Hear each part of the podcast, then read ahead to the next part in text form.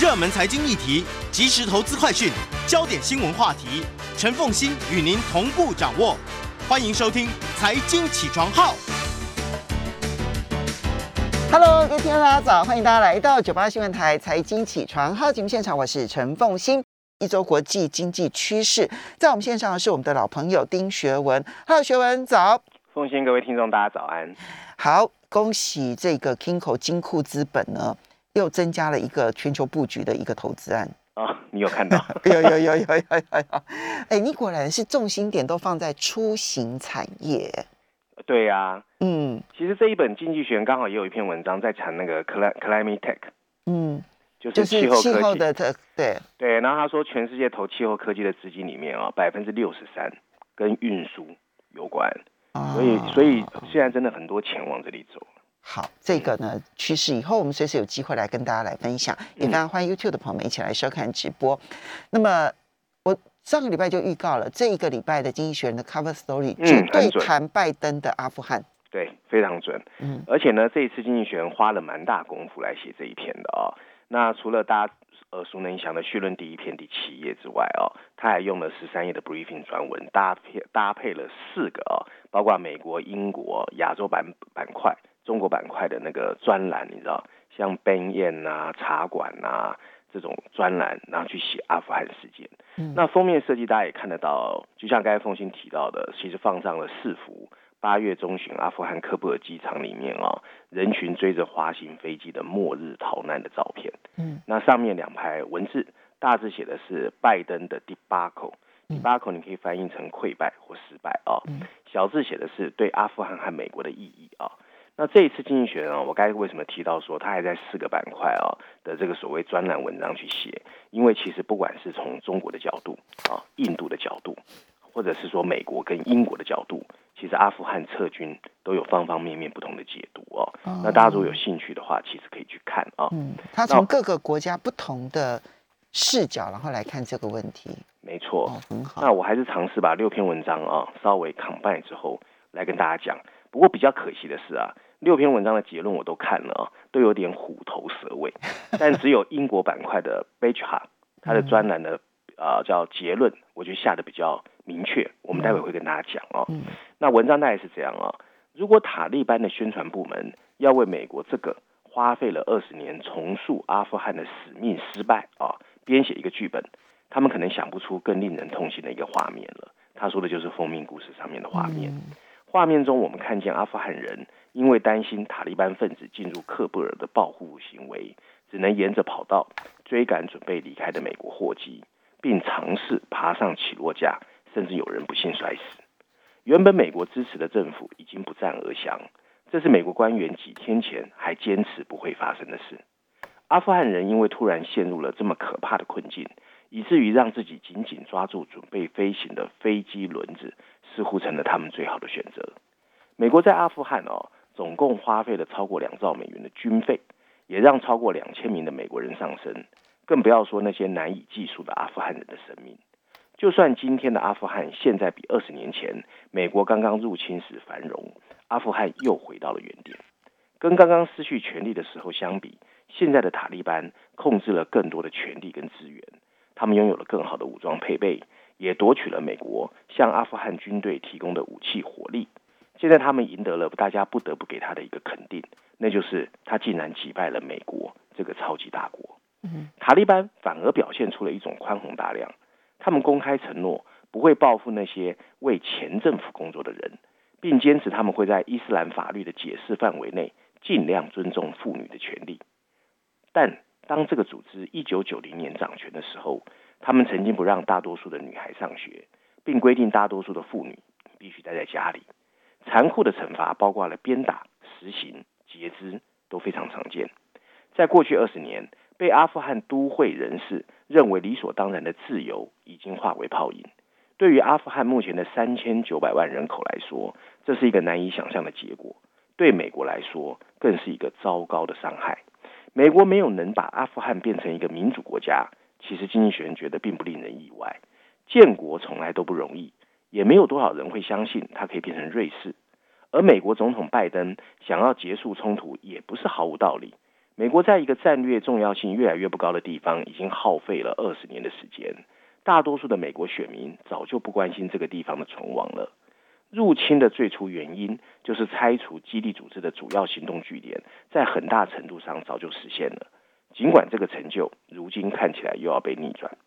考虑到美国部署的时间、规模和费用，批评美国允许阿富汗政府垮台，证明了自己是一个善变的盟友的说法，也许有些夸大。早就失能的克布尔政权，并不像德国或日本那一类的盟友。他更加的虚弱，更为腐败，而且完全依赖着美国在苟延残喘。经济学人认为这一切都不足以解释美国以这个方式撤离的责任。拜登甚至没有对普通的阿富汗人的福祉表现出一丝的关心。对，更有讽刺意味的是，美国曾经有个计划想做这一点，但这个计划酝酿多年没有实施，它大幅缩减了驻军规模。从二零一一年的十万名士兵减少到二零一七年不到一万人，其他北约国家的人数也差不多。早知如此，他们当时就不应该击溃塔利班，而应该通过空中力量阻止阿富汗军队的涣散，并应该进一步迫使塔利班上谈判桌。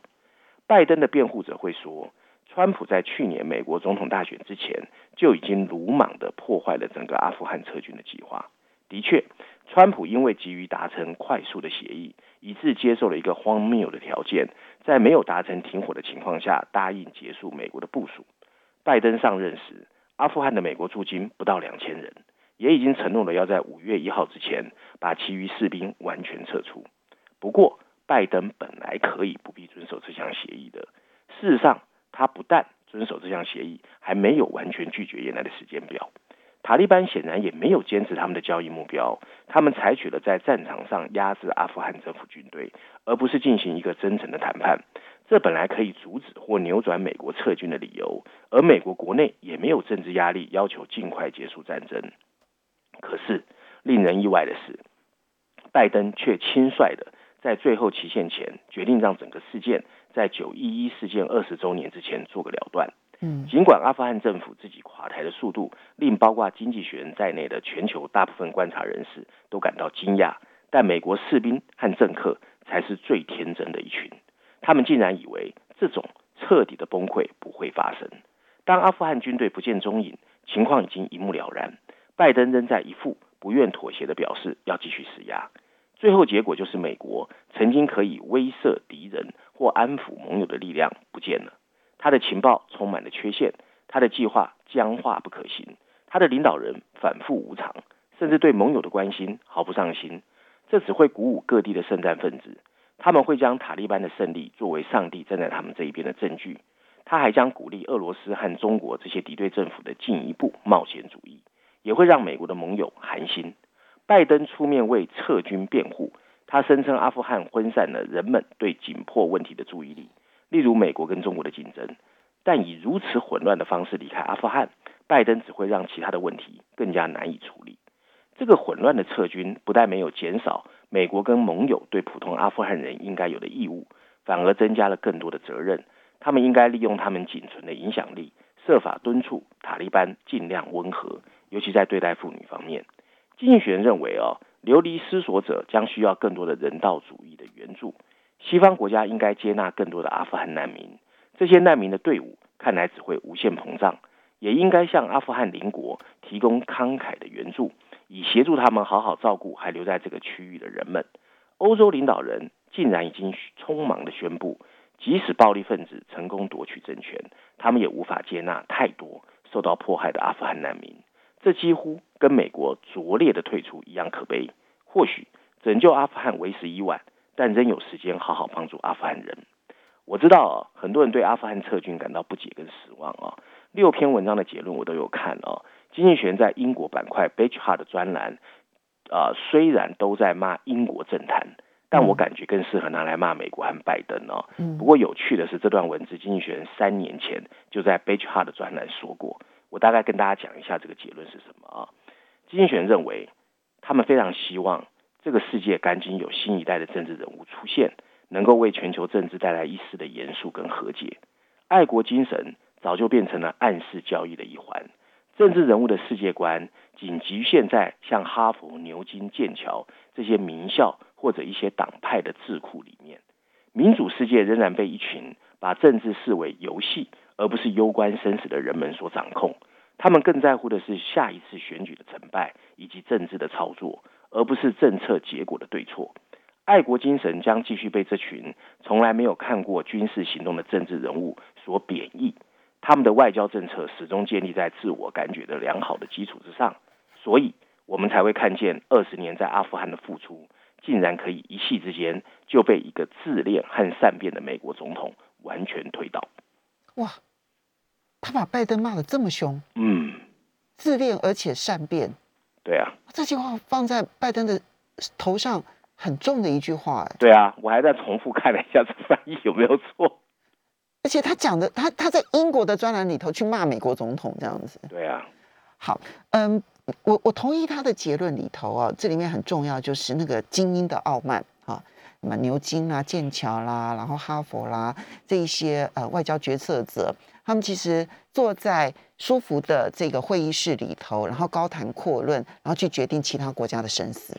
嗯，然后完全不知道其他国家的人民在想些什么。对啊，从他们的道德价值观里头去评价其他国家当中的人的善与恶、好与坏，然后是与非，然后完全不在乎他的历史、他的过去的背景。还有他为什么会发展到今天这个面貌啊？就完全不不在乎，然后只想着我既然我今天过得这么好的生活，就把我所有的这一套生活全部灌到你头上，要求你一定要接纳，你不接纳你就是个恶魔，你就是个坏人啊！对啊，好，这个是基因的傲慢，而这个基因的傲慢又牵涉到了他们内部的政政治选举，所以那更不管别人死活了，嗯，因为我必须要在选举当中赢我在国内的对手。所以我只要讨好我国内的民众就好了，我完全不需要知道别人的死活是什么原因。我只要表现的比我的对手更加的，好像是符合我们全国民众的价值观，这样就好了。嗯，所以这个这个这个纷扰是这样子造成的啊。你你想想看，这二十年来，当然你可以说这二十年来阿富汗是有进步。哎，请问一下，这二十年二十年来哪一个国家没有一些进步啊？对呀。对不对？你你你能说塔利班如果统治多了这个二十年，他一定会是更糟糕的一个国家吗？Who knows？你真的不知道，嗯，对不对？对。好，所以所以这这个事情，当然它的主要评论还是在于刚刚提到的重点，就是。鼓励了各地的恐怖主义，对不对？哈，然后鼓励了这个美国的对手国家，不管是中国大陆、俄罗斯、伊朗啊这些国家，然后让他的盟友寒心。我觉得他还是在一个国际大架构里头去看待这件事情，好像还是真的比较少人去关心阿富汗人，对不对？哈，没错，其实三千九百万也不少哎。对呀，其实是非常多的。台湾人还多。我们现在在看很多西方媒体的这一些新闻的时候，我感触特别深刻。昨天我特别邀请了学者，然后来谈阿富汗哦，他把历史啊、种族都谈得非常的清楚。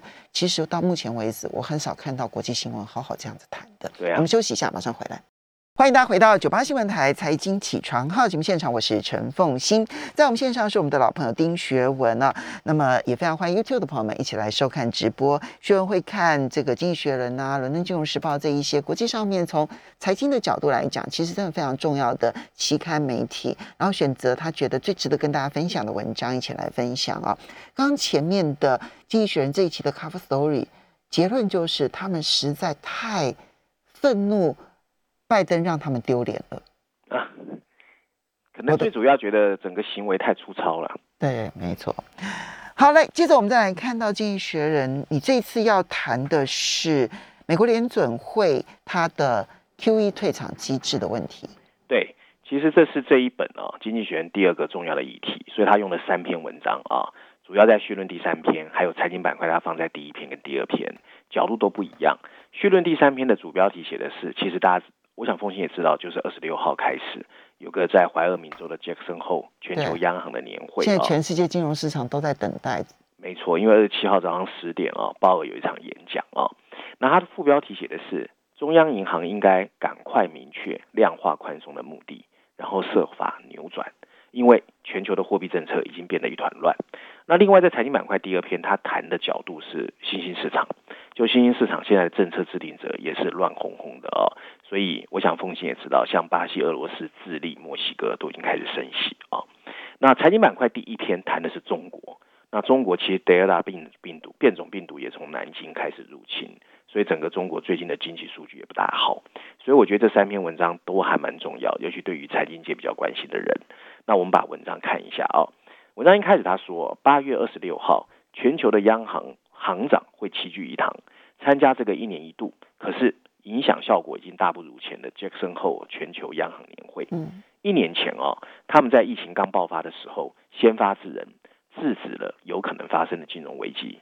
如今，通货膨胀 （inflation） 已成为美国联总会预测的一个嘲弄。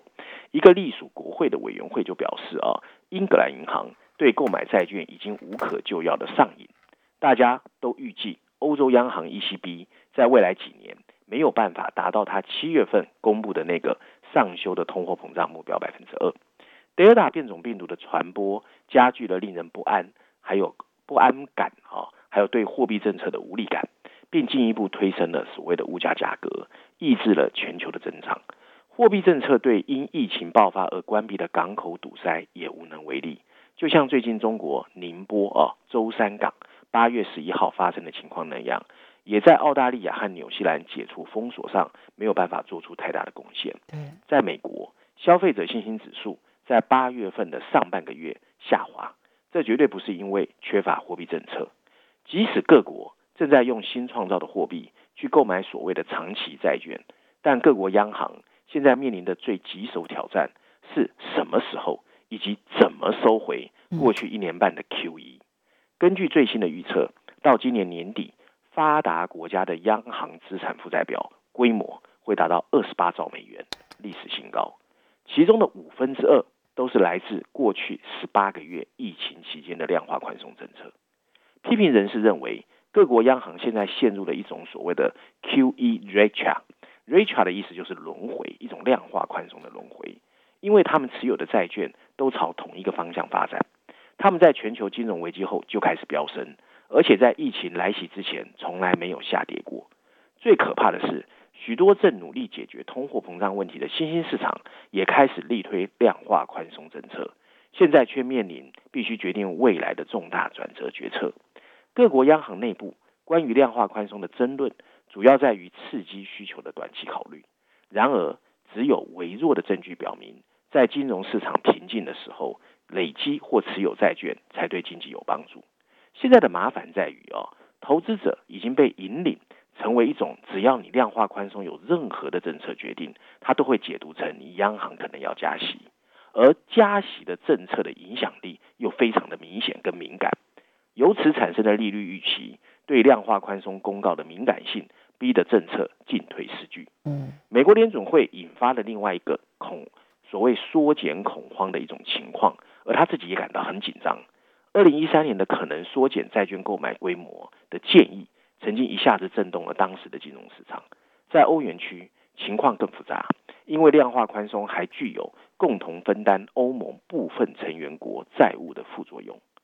央行官员应该明确量化宽松的目的跟有效性到底是什么。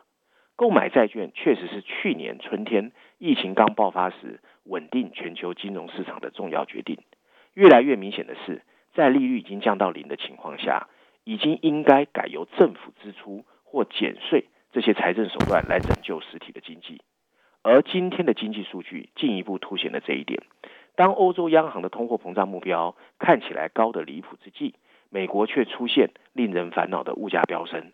主要原因就是美国比任何其他国家都拥有更多的财政手段。对，明确清楚哪些工具用于什么目的。并淡化债券购买跟利率之间的关系，才有可能使中央银行进一步重启量化宽松。值得欢迎的是，人们对量化宽松的政策长期不利的这种感觉越来越明显。经济学人长期以来一直在警告，越来越膨胀的中央银行资产负债表，早晚会对公共财政的稳定性构成严重的威胁。购买长期债券通常是通过中央银行操作的准备金来支付。这是一个可以影响利率变化的资金操作形态。如果政策制定者需要提高利率以抵抗通货膨胀，商业银行的操作成本就会更高。由于中央银行归政府所有，像英国已经明确担保了量化宽松的政策，所以任何因此引起来的负担，最终其实还是我们纳税人要去付出。快速退出量化宽松，看起来最有可能消除这种危险。不过，总体目标应该是我们要认识这个工具的局限性和后果。目前，中央银行官员都不愿意谈论太多有关缩减量化宽松的话题。嗯，心里面甚至认为量化宽松带来的财政威胁不是他们应该担心的工作，就是很自私。然而，政府应该整体看待你自己的国家的财务状况，这可能涉及到怎么让政府在权衡好政策的成本和收益之后，好好重新设计政府机构的运作方式。与此同时，中央银行当然会在政府赤字规模方面发挥咨询的作用，并进一步帮助政府在低迷时期稳定自己的经济。事实上，量化宽松的理由，经济学人认为早就已经模糊不清，而财政跟货币政策之间的相互作用也是搞不清楚。现在是我们好好静下心，把它透明化，而且明确分工的时候了。但是他还是没有办法解决现在量化宽松已经腐烂到它随时成为未来金融不定时炸弹。对啊，他没有办法去触及这个问题，他想要静下心来去分割这两件事情，他所能够发挥的功能。货币政策归货币政策，财政政策归财政政策，很多事情其实不能够靠货币手段。但是我们目前看起来，因为货币手段来的最直接、最快速，而且从股市的繁荣里头，似乎也让所有人都觉得可以接受。因此，你就看到那个假设它是鸦片的话，现在看起来还不知道要如何戒毒。真的，我我是觉得啦，不管怎么样，经济学还是算勇敢啊。嗯因为凤信，你去看全球的财经媒体哦，现在不大有人敢去触及这个话题，对，因为现在大家都觉得，反正大家都这样做，各国的央行现在也是这样哦，反正大家都印，那我也不要不落人后。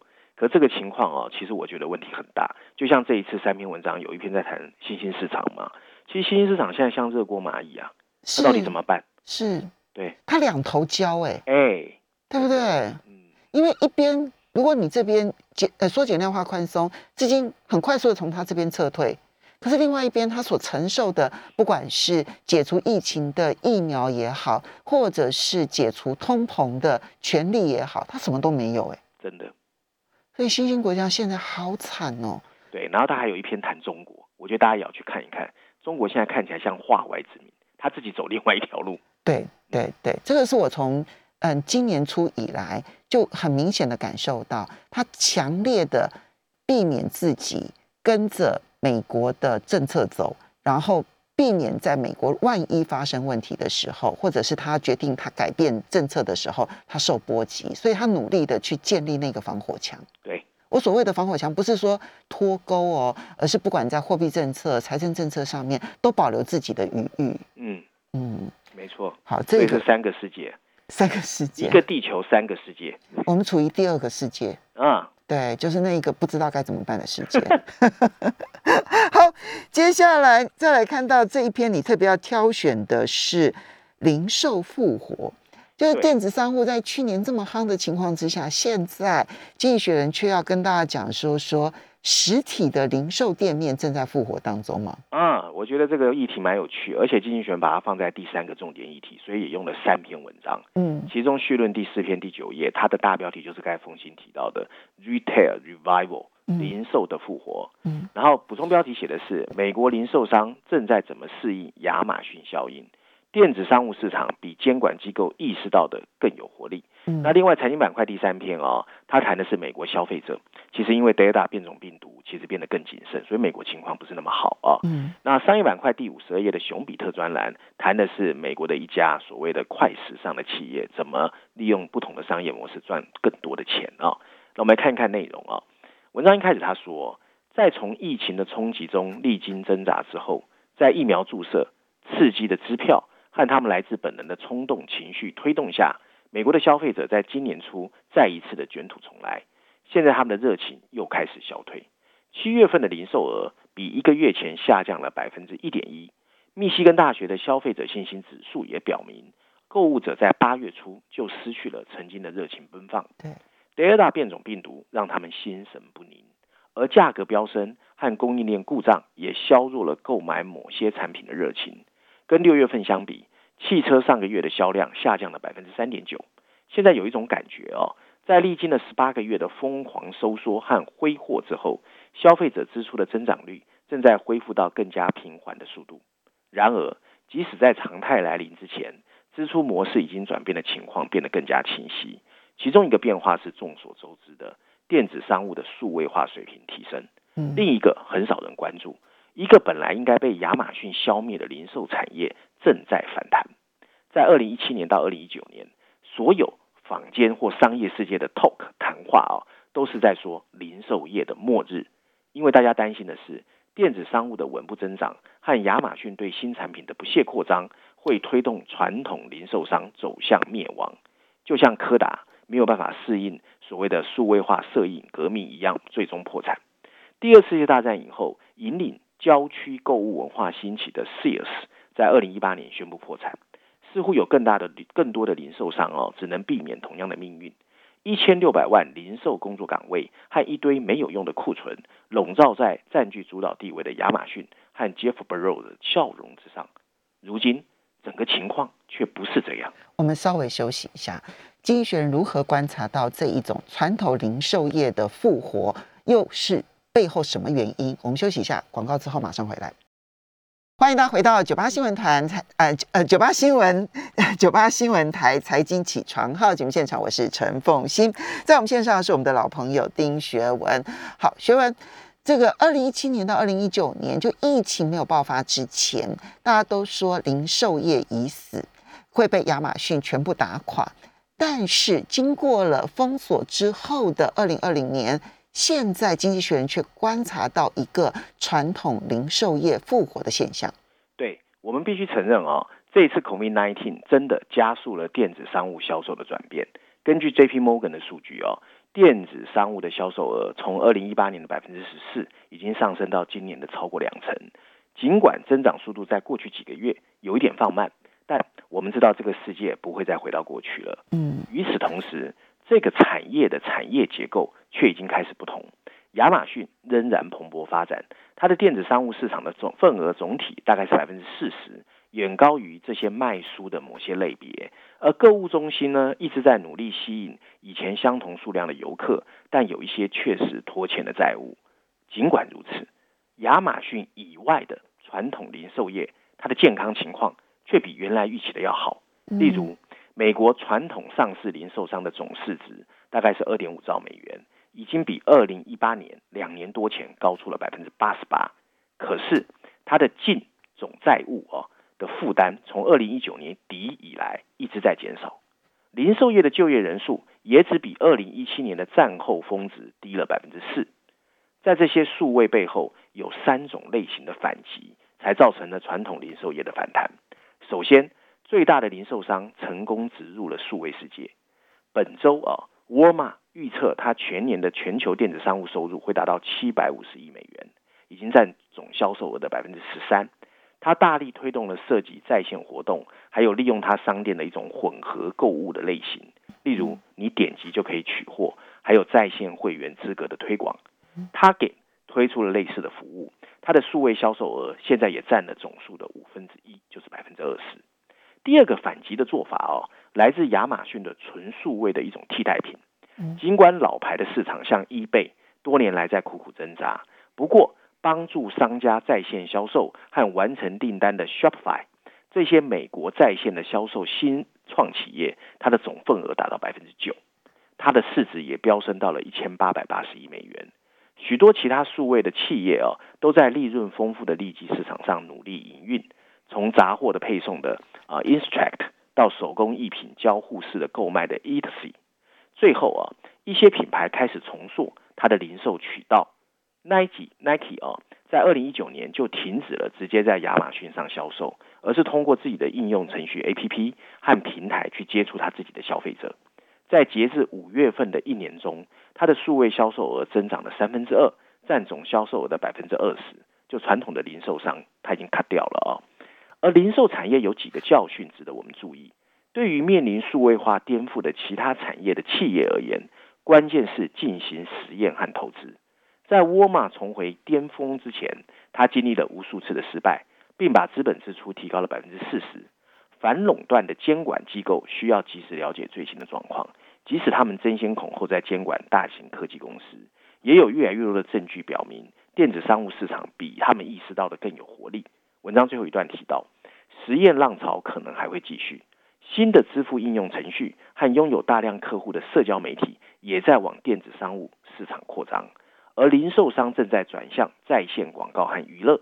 对于美国那些嗜好消费的消费者和工人来说，好消息是竞争越来越激烈，提供了更多的 option，但是也加上了一个万能的冲击，导致一个更具创新性的产业，而不是世界末日。可是学文这样看起来，它是传统零售业，它去寻求线上销售的一种模式。对，然后加上资金很多嘛，很多 startup 新创公司，它变赋能，就说，哎，我去帮你沃嘛。我去帮你万客隆、家乐福，你数位化的同时，我帮你解决从前端的 C 端到 B 端，甚至包括仓储、运送，这些人也去帮了传统零售业。而更重要是，传统我们知道那种零售代理商一层一层的，那他自己也把自己的手脚砍断，开始直接接触自己的洗玩数据、玩 AI，所以他整个开始大反弹。所以是他进入了电子商务世界，而并不是他的传统的这一些人跟人的接触的反弹。没错。哎，那这样子的话，人跟人接触的温度还是不够的呢。嗯嗯，这个其实也是一个麻烦点。好，那不过呢，至少对于传统零售业，我觉得对台湾的很多的传统零售业也是一个很大的启发。嗯，确实，台湾很多传统零售业走那个线上的这一条路，现在包括了像九一 App 的这一些协助之下，速度也非常的快。没错，嗯。好，回到《经济学人》这一期呢，它跟中国大陆有关的内容，这次有五篇啊，不过我呃没有挑啊，我这次挑的一篇呢啊有挑了，但是我挑了一篇其实有点呼应上一期，因为上一期风行记得我们谈日本在东南亚的战略嘛，对，那我不知道经济学人是不是故意的，这一次商业板块第四篇有一篇是谈中国企业在东南亚的战略，有趣，连续两期，那我。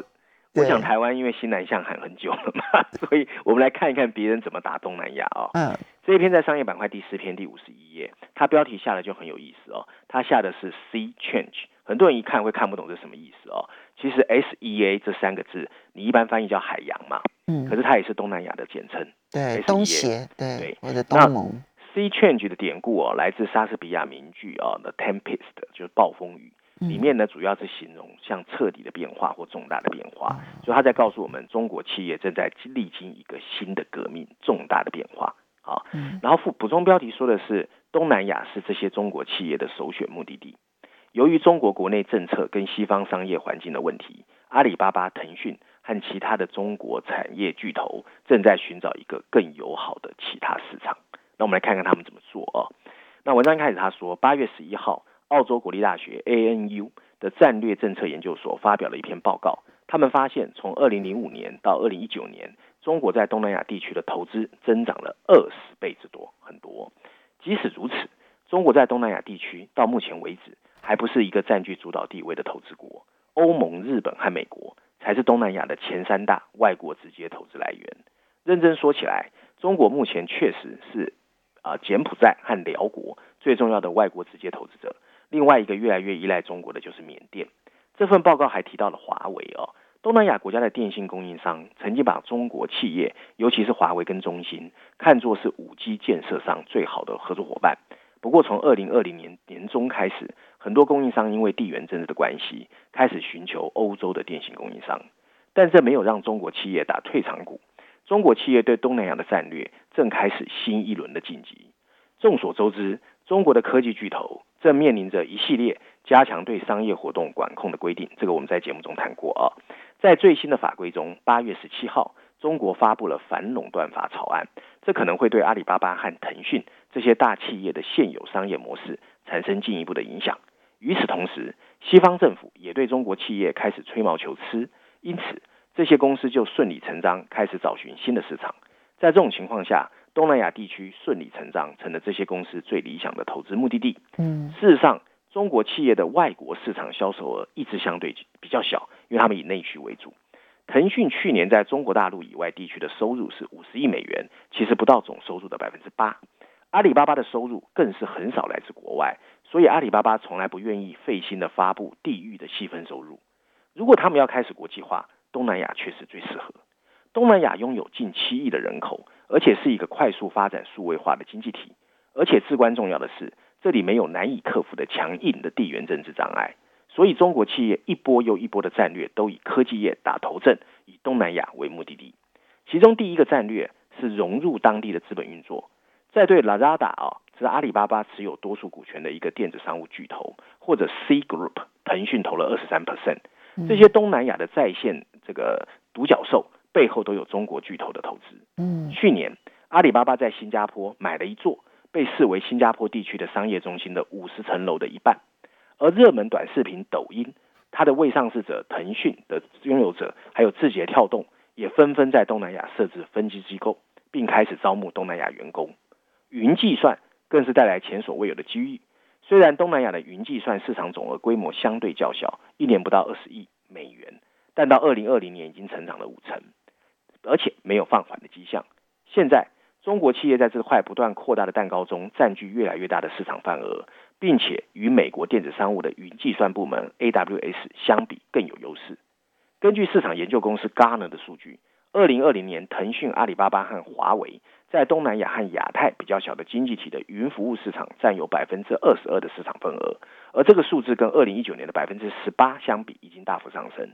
腾讯最近还在印尼开设第一个 data center，在泰国开设第二个 data center。今年六月，阿里巴巴表示会在菲律宾建立第一家分公司。第二个战略是有容乃大的迎合当地需求，跟 AWS 跟其他美国云竞争对手哦，包括 Google 还有所谓 Microsoft 的不同。中国企业对数据本地化的原则更有弹性，而且有容乃大。许多东南亚政府会要求你在他领土设立 data center 的时候，你必须要把公民数据交出来。嗯，尽管微软跟 AWS 发布了有关政府执法机构向他们提出的要求，但中国公司完全入境随俗。嗯，这使得中国服务对不愿妥协的政府有吸引力。